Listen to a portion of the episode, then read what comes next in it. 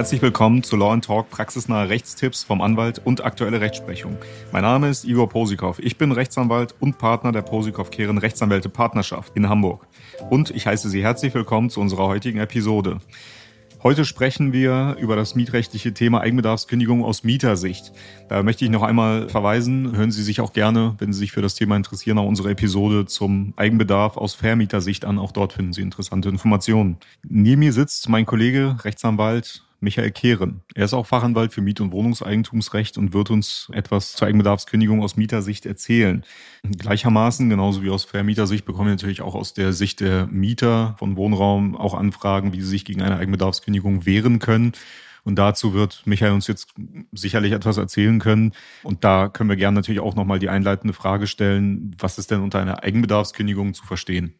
Ja, moin Igor, hallo zusammen. Ich würde versuchen, das äh, kurz zusammenzufassen.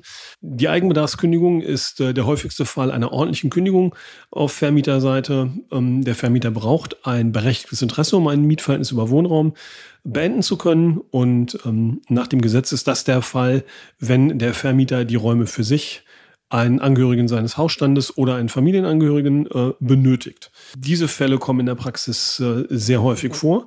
Anfragen hierzu bekommen wir also sehr häufig. Okay, also die, die Situation an sich ist natürlich gut nachvollziehbar, wenn man sich gerade eingewohnt hat in einer Wohnung und da seinen Lebensmittelpunkt hat und plötzlich kommt eine Eigenbedarfskündigung reingeflattert. Das ist natürlich eine belastende Situation für die Mieter. Äh, welche Empfehlungen hast du denn für unsere Anfragenden, die, die sich hier melden und ja, eben entsprechende Fragen dazu haben, wie sie sich zu verhalten haben?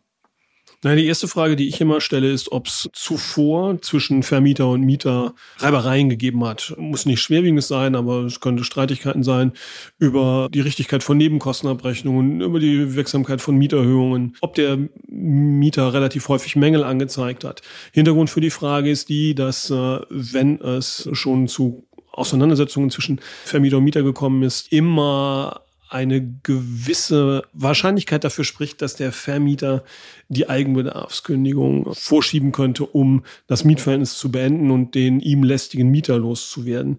Das bedeutet also, im Einzelfall muss zunächst der Sachverhalt erarbeitet werden, um prüfen zu können, ob der Eigenbedarf, der angegeben ist, äh, äh tatsächlich existiert oder vielleicht doch nur vorgeschoben ist. Okay, also das würde jetzt bedeuten, wenn der Mieter schon irgendwie einen Verdacht hat, dass da möglicherweise ein Vorwand oder ein falscher Grund ähm, angegeben wird, dann äh, sollte er sicherlich einen Anwalt konsultieren. Was, was würdest du denn da raten? Ja, also im Prinzip würde ich sogar dem Mieter raten, in jedem Fall äh, die Kündigung prüfen zu lassen von einem Anwalt oder einer anderen rechtlich versierten Person. Also Mieter gehen ja durchaus auch schon mal zu Mieterschutzvereinen. Das ist anzuraten, um zu prüfen, ob eben die Kündigung auch formell in Ordnung ist, also ob äh, tatsächlich die Begründung in Ordnung ist. Da genügt es zum Beispiel nicht nur zu schreiben, ich kündige das Mietverhältnis wegen Eigenbedarf, sondern äh, da muss tatsächlich schon etwas mehr angegeben sein. Zwar ist der Vermieter nicht verpflichtet, sein seine Überlegungen, die zum Eigenbedarf geführt haben, äh, ganz konkret bis ins letzte Detail darzulegen, aber in der Kündigung muss eben schon angegeben sein, für wen die Wohnung benötigt wird und in etwa aus welchem Grund. Also wie ich in unserer anderen Folge schon erläutert habe, ähm, klassischer Fall ist, der Vermieter schreibt, ich brauche die Wohnung für meine Sohn oder meine Tochter, damit die ihren eigenen äh, Lebensmittelpunkt begründen können oder ich brauche die Wohnung für mich, weil ich mich von meinem Ehepartner trenne und das Trennungsjahr ähm, durchführen möchte. Solche Sachen. Es muss schon im Kern nachvollziehbar sein, worauf der Eigenbedarf gestützt sein soll. Das bedeutet also, die Formalia, die sollten auf jeden Fall überprüft werden, ob die eingehalten sind und dann geht es tatsächlich darum zu prüfen, prüfen, ob wegen Streitigkeiten vielleicht auch in Betracht kommt, dass, dass der Eigenbedarf nur vorgetäuscht ist. Okay, und wenn wir jetzt von dem Fall ausgehen, dass, dass der Eigenbedarf wirklich vorgetäuscht wurde, wie, wie stehen da die Möglichkeiten? Was, was soll man da am besten unternehmen? Naja, wenn Zweifel daran bestehen, dass tatsächlich Eigenbedarf vorliegt, und äh, dann würde ich empfehlen, ähm, die Sache ähm, gerichtlich klären zu lassen. Das bedeutet, wenn der Mieter sich auf den Standpunkt stellt und sagt, ähm, die Voraussetzungen für die Kündigung wegen Eigenbedarfs liegen nicht vor, wäre die Kündigung unwirksam. Der Mieter ist nicht zur Räumung und Herausgabe der Wohnung verpflichtet und der Vermieter muss dann zur Durchsetzung seines vermeintlichen Rechts Klage beim Amtsgericht erheben. Und dann wird in diesem Klageverfahren bei Gericht geprüft, ob Eigenbedarf tatsächlich vorliegt, ob die Voraussetzungen, die rechtlichen Voraussetzungen für Eigenbedarf gegeben sind. Und äh, die, so nennen wir das, Darlegungs- und Beweislast liegt insoweit erstmal beim Vermieter. Hm, okay, gut. Ähm, wenn sich die Parteien dann jetzt im Rechtsstreit befinden oder der schon ansteht, kann der Mieter dann geltend machen und sagen, na gut, mein Vermieter, da weiß ich, der hat nochmal fünf andere Wohnungen. Äh, kann man den Vermieter dazu verpflichten, dann eine andere alternative Wohnung anzubieten bei einer Eigenbedarfskündigung? Das ist noch nicht mal ein Problem des Rechtsstreits. Das ist unter Umständen schon vorher die rechtliche Verpflichtung des Vermieters. Tatsächlich sagt die Rechtsprechung, dass äh, wenn der Vermieter während des Laufs der Kündigungsfrist über Wohnungen verfügt im selben Objekt oder in der näheren Umgebung, die frei werden, dann und gleich äh, geeignet sind für den Mieter, dann muss er diese dem Mieter anbieten. Allerdings schon mal der Hinweis, wenn er dagegen verstößt, führt das nicht dazu, dass die Kündigung unwirksam ist und man in der alten Wohnung bleiben darf, sondern nach der Rechtsprechung äh, führt der Verstoß gegen diese Anbietpflicht des Vermieters nur zu einem Schadenersatzanspruch. Das bedeutet, wenn man deswegen höhere Kosten für den Umzug hat und möglicherweise auch eine höhere Miete bezahlt, dann kann man einen Anspruch in Geld gegenüber dem Vermieter Geld machen, aber die Kündigung ist dadurch erstmal nicht berührt. Mhm, okay, gut. Ähm, wir haben ja jetzt auch ab und an Fälle, wo sich Personen melden, also sprich Mieter melden, die bereits dieser Eigenbedarfskündigung nachgekommen sind und dann hinterher sagen, ja Moment, jetzt habe ich aber bin ich da nochmal vorbeigegangen und habe gesehen, da steht jetzt ein völlig anderer Name an dem Klingelschild, also sprich, das war gar nicht äh, der Vermieter selbst, der da eingezogen ist, wie er vorgegeben hat, sondern da wohnt jetzt irgendeine andere Person drin. Also sprich, wenn wir hier relativ sicher davon ausgehen können, dass das ein vorgetäuschter Eigenbedarf war, welche Ansprüche hat man denn dann als Mieter? Was kann man da verlangen? Naja, auch das ist natürlich äh, ganz konkret zu prüfen. Also bei dieser Konstellation ist erst zu prüfen, ne, ob der Eigenbedarf tatsächlich nicht vorgelegen hat bei Ausspruch der Kündigung, ob er unter Umständen im Laufe der Kündigungsfrist weggefallen ist, was bedeuten würde, dass der Vermieter den Mieter darauf hätte hinweisen müssen, dass kein Eigenbedarf mehr besteht und deswegen an der Kündigung nicht mehr festgehalten wird. Oder eben halt, ob nicht vielleicht doch nach Räumung und Herausgabe der Kündigung dann erst äh, der angegebene Grund der Eigenbedarf weggefallen ist und deswegen eine Fremdvermietung erfolgt. Also da muss der Sachverhalt tatsächlich erarbeitet werden und geschaut werden. Sollte sich herausstellen, dass äh, der Vermieter insoweit gegen seine rechtlichen Verpflichtungen verstoßen hat, dann ergäbe sich auch hier für den Mieter ein Schadenersatzanspruch, einen Anspruch auf Geld, äh, und zwar in Form von Umzugkosten, auch hier wieder höherer Miete ähm, und äh, vergleichbaren Sachen. Also da müsste genau geschaut werden, äh, welche Kosten dem Mieter entstanden sind durch den ansonsten nicht erforderlichen Wohnungswechsel. Okay, also soweit ich es verstanden habe, macht sich der Vermieter schadenersatzpflichtig, wenn er wegen vorgetäuschtem Eigenbedarf kündigt.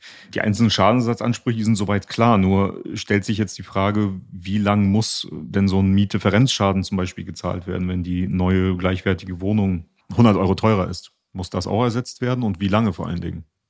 Naja, ersetzt werden muss tatsächlich die Mietmehrbelastung, die Differenz, die entsteht, für eine Wohnung, die den gleichen Wohnwert, äh, die gleiche Qualität, die gleiche Ausstattung aufweist. Die Wohnungen müssen durchaus vergleichbar sein. Also wenn ich jetzt in eine wesentlich bessere Wohnung umziehe als äh, die vorige, dann ist natürlich klar, dass es mit der Ermittlung des Schadens schwierig ist. Die Dauer, also der, der, der, die zeitliche Begrenzung, äh, über die ich vom Vermieter diese Mehrbelastung erstattet bekomme, die ist in der amtsgerichtlichen Rechtsprechung unterschiedlich beurteilt, liegt in der Regel zwischen zwei Jahren, also 24 Monaten und geht bis zu vier Jahren.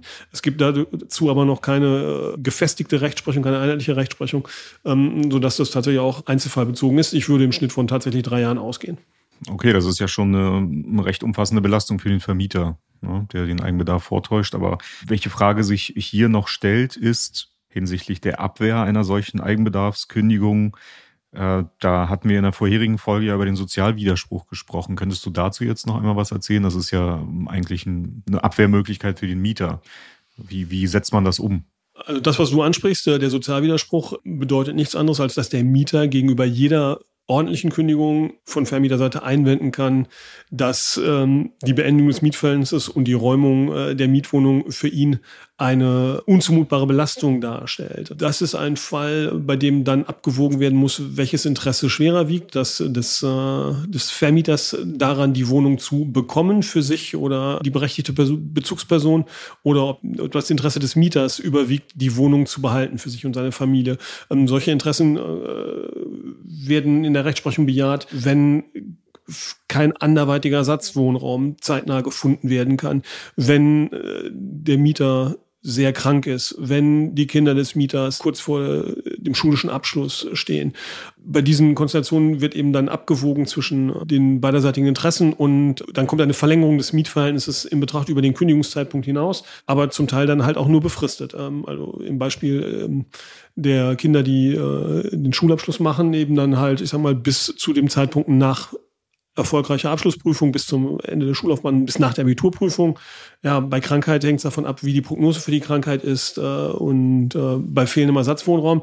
Das ist ein heikles Thema. Ähm, da gibt es auch hohe Hürden, die zu bewältigen sind. Und da muss man halt schauen. Da muss zum Beispiel auch erstmal der, der Mieter konkret darlegen, welche Bemühungen er unternommen hat, um äh, eine andere Wohnung zu finden und warum die fehlgeschlagen sind. Also klassischerweise muss er exakt darlegen, welche Wohnungen er besichtigt hat, welche Bemühungen er unternommen hat, neue Wohnungen zu finden. Er darf sich nicht darauf beschränken, nur in der unmittelbaren Nachbarschaft neue Wohnungen zu finden.